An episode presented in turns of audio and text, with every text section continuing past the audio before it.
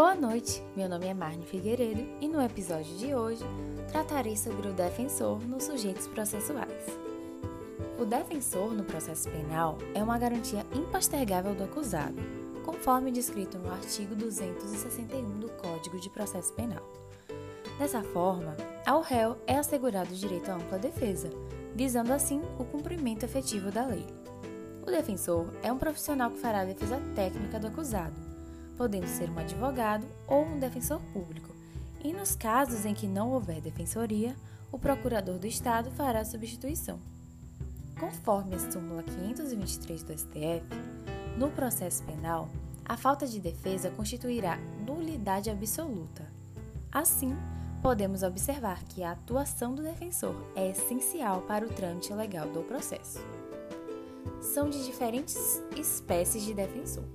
Eles podem ser o defensor constituído, que é o advogado escolhido pelo próprio acusado por meio de procuração, pode ser defensor dativo, que é o nomeado pelo juiz quando o acusado não possuir ou indicar algum outro. E a qualquer tempo o acusado poderá nomear outro defensor e destituir o nomeado pelo juiz. Pode ser também defensor ad hoc, que é o nomeado pelo juiz para atuar nas diligências quando o defensor constituído ou o dativo não comparecer, ainda que regularmente intimado. Pode ser também o curador, que é o defensor nomeado pelo juiz e tratará da defesa do incapaz ou parcialmente incapaz,